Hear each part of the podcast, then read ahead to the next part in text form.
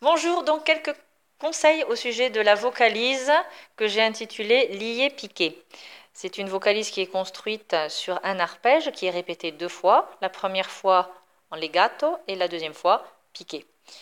Euh, cette deuxième partie piquée doit être vraiment la plus légère possible. Hein, je, le, fais une fois.